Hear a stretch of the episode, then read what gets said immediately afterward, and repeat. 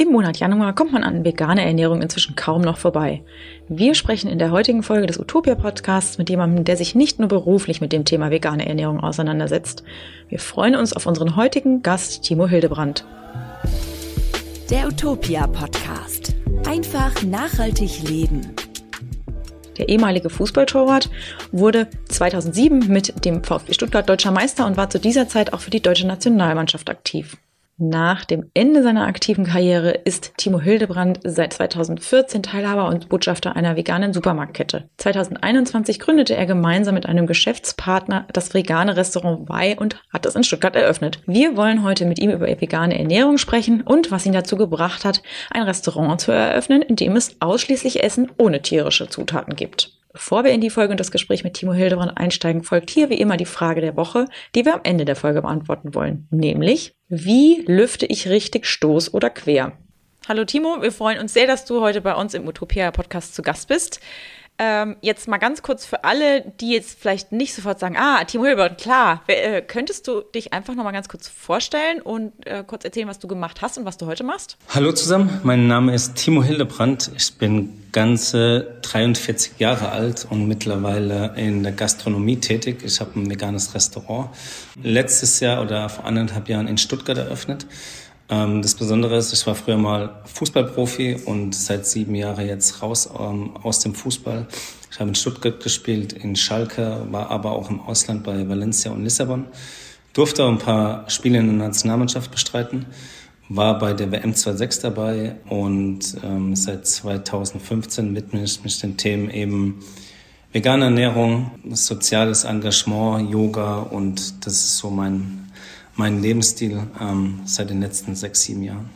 Cool. Wie hast du dich denn während deiner Zeit als aktiver Fußballprofi ernährt? Warst du da auch schon so in Richtung vegetarisch, vegan unterwegs oder hast du da querbeet gegessen? Gar nicht, ja, ganz normal querbeet. Äh, eben das, was es auch ähm, im Verein gab und auch generell über die Ernährung habe ich mir eigentlich relativ wenig Gedanken gemacht. Das ist ja meistens der Fall, wenn man jung ist. Dann funktioniert es eigentlich mhm. alles ganz gut, ähm, ohne dass man irgendwie ähm, ja viel in der Ernährung sieht. Und das Thema kam jetzt, glaube ich, auch erst so in den letzten, sage ich mal, fünf bis zehn Jahren immer vermehrt auf. Ja, ist ja, glaube ich, auch so, also gerade, also stelle ich mir vor, im Profifußball beschäftigst du dich als Spieler ja jetzt auch nicht unbedingt damit, was ich, was esse ich jetzt, klar musst du es schon machen, aber du hast ja wahrscheinlich auch Leute, die eben für dich darauf achten und dich ja dann auch medizinisch betreuen und sagen, hey, deine Blutwerte sind so und so, mach das mal irgendwie besser anders oder ist mal dieses äh, dazu. Ist, kannst du denn oder war das bei dir in deiner aktiven ähm, Fußballerzeit denn schon so, dass du da auch eine Veränderung gemerkt hast, dass da vermehrt dann irgendwann auf die Ernährung geachtet wurde oder ähm, weißt du, wie das heute im Profifußball ist? Also eher gegen Ende hin. Ähm, wie gesagt, ich habe ähm, mhm. 2015 aufgehört und so gegen Ende der letzten ein, zwei Jahren kam das Thema schon immer mehr. Aber letztendlich als Spieler verlässt man sich ja auch darauf, wenn man jetzt irgendwo auf dem Auswärtsspiel mhm. ist oder im Hotel, ähm, verlässt man sich ja letztendlich drauf, okay, die Ärzte oder die Verantwortlichen wissen Bescheid und kümmern sich drum mhm. und man ist einfach ganz normal und denkt, okay, ähm, das passt alles schon.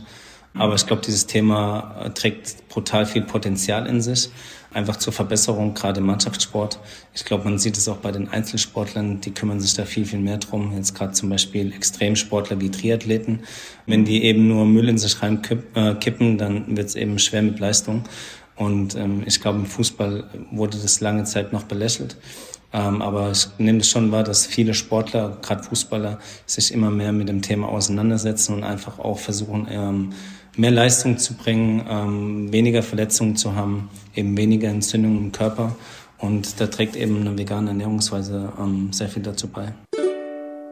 Bevor es in der Folge weitergeht, kommt hier noch ein Hinweis in eigener Sache. Utopia hat einen neuen Podcast, den wir euch heute vorstellen und empfehlen wollen. Grüne Wiese, der Utopia B2B Podcast zur Nachhaltigkeitskommunikation, spricht in jeder Folge mit neuen GästInnen und gibt mit ihrer Hilfe realistische Einblicke, wie Unternehmen mit Nachhaltigkeit umgehen und über sie sprechen. Das ist etwas theoretischer als unser normaler Podcast, aber garantiert für alle interessant, die beruflich im Umfeld Nachhaltigkeit arbeiten und auch für alle, die sich für das Thema Nachhaltigkeit interessieren. Denn in Grüne Wiese könnt ihr hören, wie Unternehmen sich durch Nachhaltigkeit von innen heraus verändern, welche Herausforderungen sie dabei zu meistern haben und was die Menschen denken, die daran arbeiten. Also hört unbedingt mal rein. Den Link zu unserem neuen Podcast findet ihr in den Show Notes. Oder ihr sucht einfach Utopia Grüne Wiese. Dann findet ihr den Podcast zum Beispiel in Spotify und Apple Podcast. Bald auch in allen anderen Podcast-Apps. Die KollegInnen freuen sich auch dort aufs Zuhören. Ja, es gibt ja, glaube ich, inzwischen auch immer mehr Sportler, die tatsächlich eindeutig auch Leistungssteigerung bei sich nachweisen konnten. Natürlich durch ärztliche Betreuung mit Hilfe von Überwachung und so. Und ich glaube, insgesamt ähm, ist es eine relativ weit verbreitet, also es verbreitet sich ja immer weiter. Ne? Man sieht es an dem, ich finde, man sieht es mal an so Dingen wie dem Veganuary, der von Jahr zu Jahr hier in Deutschland ja auch immer größer mhm. wird. Und jetzt hat man so das Gefühl, du kommst irgendwie da gar nicht mehr dran mhm. vorbei. Also egal, wo du bist, du kriegst immer irgendwie aus einem, aus einem Augenwinkel siehst du irgendwie immer das, das äh, Wort Veganuary. Also das finde ich richtig krass. So im letzten Jahr fand ich das schon enorm, aber dieses Jahr finde ich, ist, das hat es nochmal so richtig Fahrt aufgenommen. Aber apropos Fahrt aufgenommen, Du hast 2021 ein äh, veganes Restaurant eröffnet mit einem Geschäftspartner zusammen. Wie seid ihr auf die Idee gekommen, A, ausgerechnet ein veganes Restaurant zu eröffnen und dann ja auch noch mitten in der schönsten Corona-Zeit? Ähm, ja, wir haben das ähm, Projekt angefangen vor Corona und ähm, mhm. Da ich ja keine Ahnung habe von Gastronomie, habe ich mir eben ein paar Partner mit äh, ins Boot geholt, die sich einfach da schon auskannten und damals auch ähm, einen Koch mit am Start gehabt, der praktisch das Food-Konzept gemacht hat etc. Und dann haben wir einfach losgelegt und die waren überzeugt davon. Selbst nachdem praktisch Corona losging, haben wir uns ein, zwei Monate später getroffen. Hey, wie sieht's aus? Ähm, äh, verfolgen wir das Projekt weiter und dann ging es einfach ähm, los. Und letztendlich mhm. sind wir relativ pragmatisch herangegangen, weil in Stuttgart gibt's einfach nichts oder gab es bis zu dem mhm. Zeitpunkt relativ wenig. Es gab ein veganes Restaurant, das ist ein bisschen außerhalb, aber in der Stadt, stadtnah gab es eigentlich nichts und ähm, ich wollte einfach da meinen, ja, so ein bisschen den Stempel reinbringen ähm, und die pflanzliche Ernährung ähm, nach Stuttgart bringen. Und ich glaube schon, dass man sagen kann, mhm. dass man mittlerweile, ich will jetzt nicht sagen Anlaufstelle Nummer eins sind, aber ähm, wenn man eben vegan essen geht, dann ist das Why auf jeden Fall ähm, eine gute Option. Cool, ja, ich habe mir natürlich äh, auch eure Webseite angeschaut und auch eure äh, Speisekarte. ähm, was steckt denn hinter dem Namen? Also ich habe mich dann, ich meine, ich kann es mir ungefähr vorstellen, aber ich habe dann gedacht, jetzt muss ich aber doch nochmal genau nachfragen, weil ich habe mir dann überlegt, okay, why mit V für vegan wahrscheinlich und dann eher so, ja, warum eigentlich nicht? Aber dann wollte ich einfach nochmal nachfragen, habe ich jetzt selber die Antwort schon gegeben? Ja, bist oder schon nah dran. Also es geht einfach um das Warum, warum pflanzlich. Und die mhm. meisten haben eben noch ähm, so ein, äh, eine Schublade und stecken einfach mhm. pflanzlich in, keine Ahnung, Gras essen und es schmeckt nicht und es ist teuer etc. ja, so. voll. Und ähm, mhm. deswegen wollen wir die Leute inspirieren, nicht überzeugen. Ich glaube, da ist die Kommunikation echt wichtig, ähm, dass wir einfach eine, ein schönes Angebot kreieren wollen und die Leute inspirieren wollen, ähm, warum pflanzlich essen. Also es gehört ja nicht nur mhm. das Essen dazu, sondern es gibt ja unglaublich viele Argumente dafür, dass man eben ähm, rein pflanzlich isst. Ich glaube, es ist utopisch mhm. so zu glauben, dass alle Veganer werden. Ähm, das wollen wir auch nicht, aber ich glaube, wir wollen einfach die Leute inspirieren, mehr pflanzliche Gerichte in den Alltag zu integrieren. Und wenn sie da bei uns so ja. ein bisschen Inspiration finden und ähm, auch eine gute Adresse, einfach auch eine schöne Atmosphäre, einen guten Service und dann, glaube ich, haben wir einen guten Job gemacht. Ja, super. Also ihr bevorzugt, habe ich gelesen, ja auch Bio-Lebensmittel und vor allem auch äh, regionale und saisonale Ware. Ähm, habt ihr oder kannst du sagen, welches Gericht oder welche Gerichte das beliebteste auf eurer Karte ist? Bei uns ist es ein bisschen schwierig jetzt mit das Lieblingsgericht, weil wir haben so ein bisschen umgestellt auf Sharing-System, ähm, dass man mhm. einfach auch ähm, letztendlich viel ausprobieren kann und nicht nur jetzt, sage ich mal, eine Hauptspeise und eine Vorspeise ist.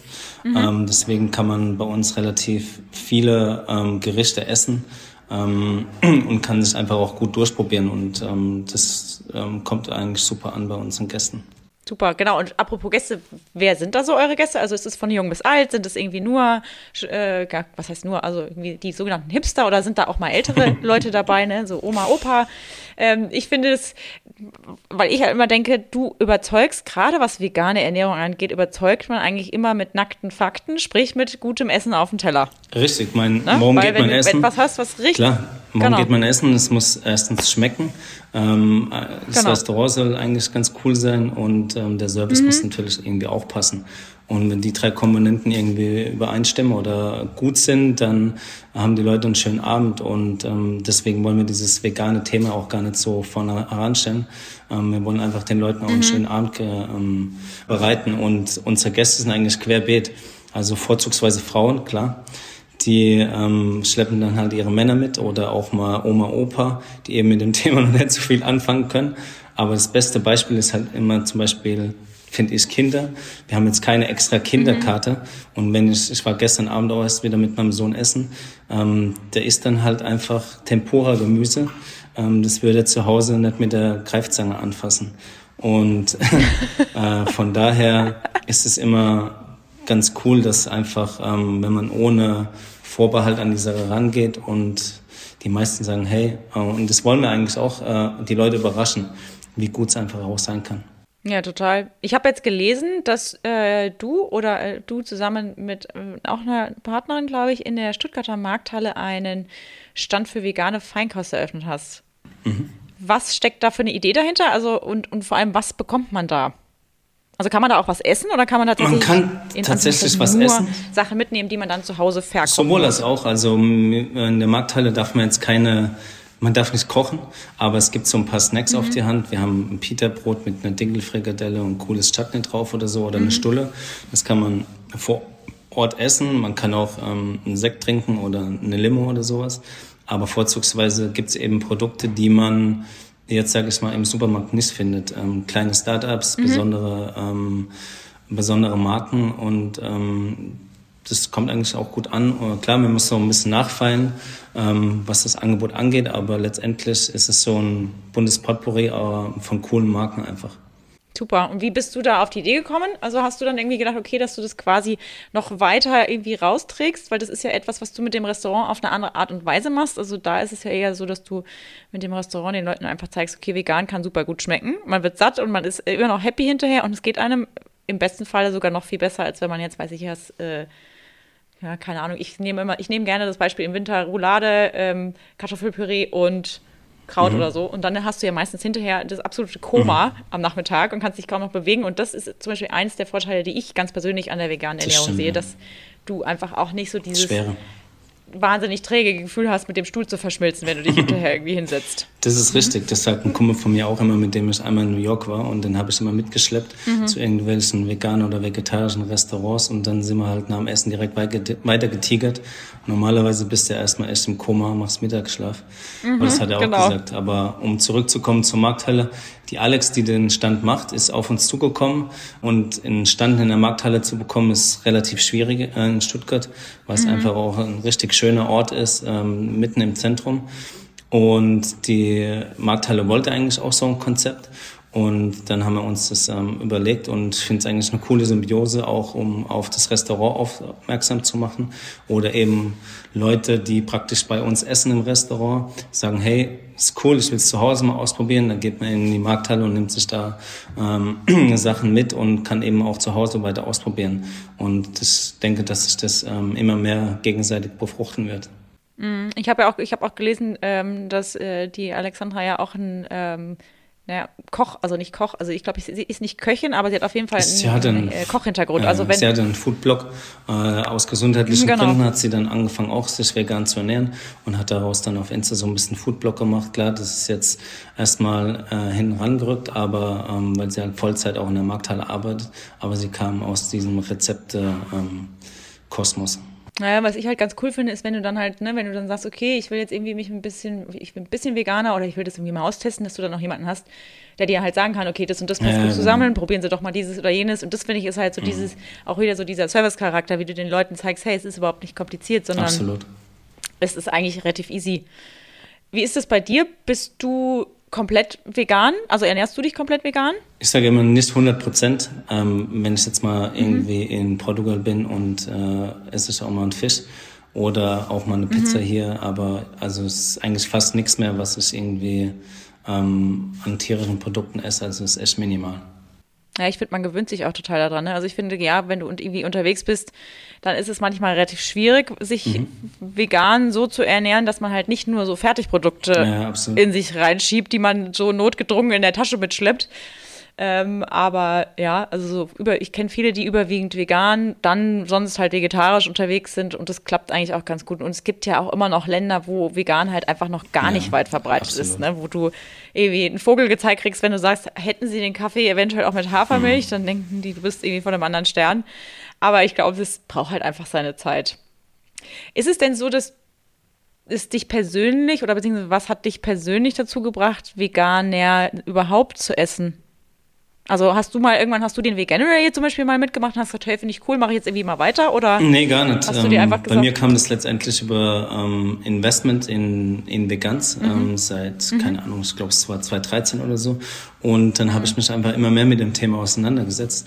Und für mich ist es eigentlich immer logischer geworden, einfach immer weniger tierische Produkte zu verzehren, weil es einfach zu viele Gründe gibt, ähm, warum man einfach das aus seinem Speiseplan ausmerzt, sei es jetzt Gesundheit, sei es Klima, sei es ähm, keine Ahnung was. Es ist einfach für mich der logische Schritt gewesen, immer mehr ähm, mich dem Thema anzunähern.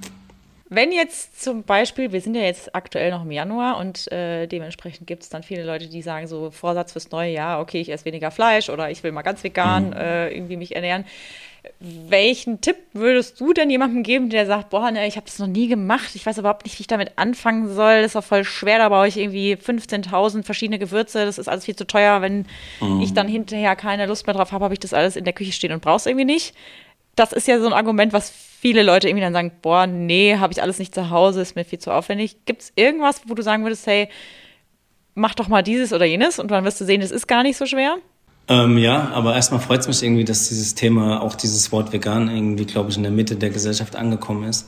Also mhm. es ist nicht mehr so stigmatisiert. Ähm, klar hat man die ein oder andere Diskussion immer noch, aber mittlerweile ist es, glaube ich, immer normaler und ähm, auch mhm. echt anerkannt und nicht mal irgendeine Nische. Und was ich den Leuten eigentlich immer empfehle, ist einfach ausprobieren. Es ist vielleicht eine Umstellung. Äh, ich glaube, es muss einfach so ein Umdenken stattfinden im Kopf. Ähm, und wenn man es dann, glaube ich, mal gemacht hat, ist es immer so ein Learning by Doing, egal was man ja macht im Leben. Ähm, und wenn man da einfach äh, auch mal ausprobiert oder das Angebot wird immer mehr, ähm, auch in Restaurants, dann passt es ja eigentlich. Ja, voll. Also ich finde, mein Lieblingsbeispiel ist immer äh, Spaghetti mit Tomatensauce. Ist in der Regel, wenn es keine Eiernudeln sind, ja sowieso schon vegan. Das stimmt, und ja. Die Leute mögen, ne? Also das ist ja, oft sind Dinge von vornherein schon vegan und es ist dir einfach nur nicht bewusst. Mhm. Und du hast vollkommen recht, so dieses, ich kann mich erinnern, das war, boah, ich glaube vor sieben, acht Jahren äh, hatten wir noch einen großen Geburtstag mit einem äh, Buffet und so. Und natürlich war irgendwie Fleisch mit drauf. Und äh, da hatten die Vegetarier schon so ihre liebe Mühe und Not. Und dann waren, dann kamen aber an dem Abend war eben auch ein junges Pärchen da, die sich vegan ernährt haben. Mhm. Und ich weiß noch, was, also das war damals wirklich noch ein rotes Tuch für die Leute. Also die haben sich dermaßen angegriffen gefühlt, mhm. so nach dem Motto, als ob derjenige, der vegan ist, dem anderen sagen, hey, Du isst übrigens falsch. Das haben sie natürlich überhaupt nicht gemacht. Nee. Aber ich kann mich noch daran erinnern, was für Diskussionen das ausgelöst hat, wo man sich irgendwie dann heute an den Kopf greifen würde. Ne? Mhm. Ne? Aber gibt's ja, immer noch. Ich meine, heute kann man ja sogar bei der Deutschen Bahn äh, vegan essen. Ja, das ist ja schon mal ganz schön. Ähm, jetzt habe ich es schon mehrfach äh, aufgegriffen. Veganuary, hast du schon mal am Veganuary teilgenommen? Tatsächlich bewusst? bewusst? noch nicht, nee, nicht wirklich, weil ähm, im Grunde ist es ja so oder so irgendwie ähm, immer hauptsächlich vegan, deswegen habe ich mich jetzt noch nicht irgendwie verpflichtet gefühlt, äh, im Januar extra nochmal drauf zu achten. Ja, vor allem, du hast ja die beste Quelle äh, überhaupt. So du kannst in deinem eigenen Laden essen, so ne? also von daher braucht man das äh, nicht. Mhm. Jetzt bist du ja wahrscheinlich auch ziemlich viel unterwegs. Wie nimmst du so das vegane Angebot an Speisen und in, ja, wahr? Weil wenn du jetzt irgendwie zum Beispiel sagst, in Stuttgart gab es damals, als ihr eröffnet habt, in der Innenstadt zumindest fast nichts oder nichts, wenig. Ähm, also Großstädte wie Berlin, ne, denke ich, kannst du super Klar. vegan essen, in München auch. Aber würdest du sagen, dass es auch, ja, sich auch da weiter ausbreitet? Ähm, es ist unterschiedlich, glaube ich. Je ländlicher, desto schwieriger. Ähm, mhm. Skiurlaub auf einer Alm unmöglich, glaube ich. Ähm, selbst, also da ist auf jeden Fall irgendwie noch ähm, Arbeit vor uns, sage ich mal, oder vor den mhm. Gastronomen. Aber ich glaube auch gerade, wie du gesagt hast, Deutsche Bahn oder auch ähm, Kioske am Bahnhof, ähm, mhm. Imbisse etc. und so. Ich habe schon das Gefühl, dass es immer mehr wird und auch die Produkte besser. Ähm, also cleaner, weil ja immer auch viele sagen, hey, diese Ersatzprodukte, das schmeckt nicht. Aber ähm, ich glaube, dass immer mehr Leute es einfach akzeptieren und dass das Angebot auch immer vielfältiger wird und auch besser. Ja, ich, also das ist ja auch immer so ein Ding, ne? Also vegane Fertigprodukte sind halt immer noch Fertigprodukte. Da muss man dann schon auch gucken. Am Ende ist es natürlich gesünder, wenn du frisch kochst mit frischen Zutaten mhm. und so weiter und so weiter. Ähm, Wer macht das schon? Es gibt ja auch noch andere. Ja, da brauchst halt auch Zeit, ne? Ja, so oder jemand, der es für dich macht. So. so. Ähm, was es ist ja immer wieder so, dass es, dass einem auch Vorurteile begegnen, auch heute noch. Und irgendwie glaube ich gerade ähm, diese Diskussion, dass ProfisportlerInnen äh, ja dann sehr wohl die Proteine aus tierischen Lebensmitteln wie Fleisch, Milch und Co. brauchen. Ähm, was entgegnest du oder begegnen dir diese Vorurteile heute auch immer noch oder immer weniger? Ja, ich glaube immer weniger. Ähm, ich glaube, es gibt genug, genügend Positivbeispiele ähm, vor unseren Augen, auch Welt, Weltklasse-Athleten wie Djokovic oder Hamilton. Ähm, aber in der Bundesliga gibt es mittlerweile, glaube ich, genügend vegane Sportler oder Fußballer und deswegen, ähm, ja, ist es für mich persönlich irgendwie Alltag. Ähm, aber klar, ähm, ich glaube, dass die, ja, also sie beweisen ja letztendlich, dass, ähm, dass man auch Topleistungen kann mit äh, rein pflanzlicher Ernährung. Ja, total. Jetzt heißt, wie du vorhin auch schon so schön gesagt hast, vegan essen oft auch, deswegen, ich sage das bewusst oft, äh, auch klimabewusster, weil manche Dinge einfach, wenn es Fertigprodukte sind, ist das jetzt auch nicht so klimabewusst produziert oder so. Aber mhm. wie hat sich denn deine oder dein Leben durch die vegane Ernährung verändert? Weil ich habe, ich weiß noch, dass ich, als ich damals das das erste Mal ausprobiert habe, fand ich, habe ich das als sehr krass empfunden, wie viel wacher ich mich zum Beispiel gefühlt habe, wie viel besser ich geschlafen habe. Und ich bin jetzt hier niemand, der irgendwie äh, durch die Gegend rennt und sagt, es müssen jetzt sofort alle sich irgendwie nur noch vegetarisch, äh, mhm. vegan ernähren und vegetarisch ist verboten und Fleisch sowieso. Aber ich habe das, also ich hatte damals den Eindruck und ich glaube, das ist natürlich, wenn du es das erste Mal machst, immer am eindrücklichsten. Mhm. Aber ich hatte wirklich das Gefühl, dass ich mich auch fitter fühle. Ähm, ja, auf jeden Fall. Ich meine, ich bin jetzt sieben Jahre aus dem Sport raus und habe relativ, ich sage jetzt mal in Anführungszeichen, wenig Sport gemacht. Ich mache eben mhm. Yoga. Jetzt habe ich angefangen, Krafttraining zu machen. Es war ein bisschen E-Bike oder so. Aber jetzt nicht, dass ich sage, hey, ich bin jetzt eine Sportskanone nach der Karriere ähm, immer noch geblieben. Und ähm, ich habe eigentlich keine Probleme, auch was ähm, Gewicht angeht. Ähm, ich bin auf jeden Fall irgendwie auch äh, regenerativ gut unterwegs, also schlaf gut. Ich ähm, habe ein gutes Körpergefühl und fühle mich einfach ähm, pudelwohl damit. Aber das ähm, Eklatanteste, was du vorher auch schon angesprochen hast, ist, man fühlt sich einfach nicht schwer. Also mhm. egal, wie viel man dann letztendlich auch gegessen hat oder man fühlt sich trotzdem immer relativ leicht danach. Ist es ja so, wenn du sagst, du machst Yoga, ich finde, irgendwie ist es dann schon auch so, dass es oft so, ich weiß nicht, wann du mit Yoga angefangen hast, ob du das schon angefangen hast, als du noch äh, aktiv Fußball gespielt hast, aber ich finde, wenn du damit anfängst, ist es oft auch so, dass sich andere Dinge total verändern, dass du einfach einen anderen Blick auf viele Dinge bekommst, auf die Ernährung, auf den Umgang irgendwie mit den Menschen. Zum Beispiel, was ich auch irgendwie äh, schon häufiger mitbekommen habe, dass Leute sich irgendwie dann auch viel bewusster zum Beispiel dagegen entscheiden, Alkohol zu trinken und so. Also ich finde, das macht ja mhm. auch nochmal was. Ne? Also ich finde, das kannst du auch nicht gut, also für mich jedenfalls ist es so, dass man das eigentlich gar nicht trennen kann. Mhm. Weil ich finde, Yoga ist nicht nur, klar, es gibt Leute, die machen das nur aus, sagen wir mal, äh, Hypnisgründen oder vielleicht irgendwie aus Gründen, um eine bestimmte Art von Figur zu erreichen. Aber für mich sind das, ist es auch so etwas, Yoga ist nicht nur Bewegung, sondern es ist ja auch eine Geisteshaltung und irgendwie auch eine Ernährungshaltung. Absolut. Also es gibt ja einen Yoga-Stil, keine Ahnung, ob das die meisten wissen, Chevamukti. Das ist ein relativ was heißt anspruchsvoll, aber so ein Flow halt, um das kurz mhm. zu erklären für die anderen. Und ähm, diesen, also diesen grundsätzlich vegan. Also das ist wirklich so eine Lebensweise. Und wie du das mhm. angesprochen hast, viele machen Yoga, weil sie sich irgendwie fitter fühlen wollen, beweglicher und so. Das war schon auch ein Grund bei mir, um einfach auch wieder ähm, sich in Balance zu fühlen. Aber wie du sagst, ähm, ich glaube, das ist so eine Art Achtsamkeit und einfach auch so ein mhm. Lifestyle, den man letztendlich dann auch entwickelt. Und es war bei mir schon krass, ähm, aus einer Welt zu kommen mit nur Egos, Männer und irgendwie Leistungsdruck und dann auch so eine Welt neu zu erleben, Yoga, Achtsamkeit, ähm, man ist für sich selber, es gibt keine Konkurrenz, also das ist nicht so, hey, mhm. du bist irgendwie schlecht, weil ich kann viel mehr als du. Das hat mir eigentlich wirklich gut getan, auch für nach der Karriere auf jeden Fall. Und mhm. ähm, ja, es ist auf jeden Fall ein bewusster Umgang mit ganz vielen Themen. Ja, ich finde auch, also du, wie gesagt, ich finde, es wirkt sich auf alles im Leben aus, ne? Und ich glaube schon, dass auch, dass man, wenn man damit mal anfängt, Viele mhm. belächeln das ja so mild und sagen, ja, ja, so, so. Mhm. Und wenn sie dann damit anfangen, ist es aber echt auch erstmal ganz schön schwierig, sich selber von auch seinen eigenen Vorurteilen, die man ja irgendwie mitbringt oder von seinen eigenen äh, Strukturen, die man so hat, eben auch dieses Ellbogendenken und Durchboxen, ob das jetzt Mann oder Frau ist. Ich kann mir vorstellen, dass es bei Männern wahrscheinlich auch irgendwie nochmal, dass es da vielleicht auch nochmal auf eine andere Art und Weise irgendwie eine Ton, einen Ton rauer zugeht, obwohl bei Frauen, ja, würde ich sagen, die machen, die haben halt andere Mittel, um sich da irgendwie durchzuboxen. Mhm. Aber insgesamt gesehen ist halt so dieses äh, egoistische, nicht auf die anderen guckende, ähm, ich gehe meinen Weg und was mit euch ist, ist mir egal, Ding, da, das kollidiert mit dem Yoga total. Also. Ja, es ist einfach eine schöne Community auch, egal wo man dann hinkommt, mhm. man ist irgendwie so miteinander, man, ähm, jeder sucht irgendwie nach einem besseren Körpergefühl, aber auch eben mhm. mental sich irgendwie wieder einzunorden. Mein, wir leben alle irgendwie in einer, in einer hektischen Zeit und jeder hat irgendwie seine Aufgaben, Familie, Job etc. und so. Und das ist auf jeden Fall ein gutes Tool. Mein, nicht umsonst ist diese ähm, Praxis schon tausende von Jahren alt. Und ähm, die westlichen, also ich sage jetzt einmal mal, die westliche Arroganz ähm, öffnet sich so langsam diesem Spirit, sage ich einfach mal. Hast du denn auch schon mal meditiert? Also das macht man ja in, in vielen Yoga-Sessions, machst du das ja auch zu Beginn, um mhm. irgendwie anzukommen und dann auch zum Abschluss, um irgendwie sozusagen den Flow in den Tag mitnehmen zu können oder machst, oder machst du das auch separat? Ich versuche es immer mehr zu integrieren, gerade ähm, so ein kleiner Vorsatz, ähm, obwohl ich eigentlich nichts so von Vorsätzen halte.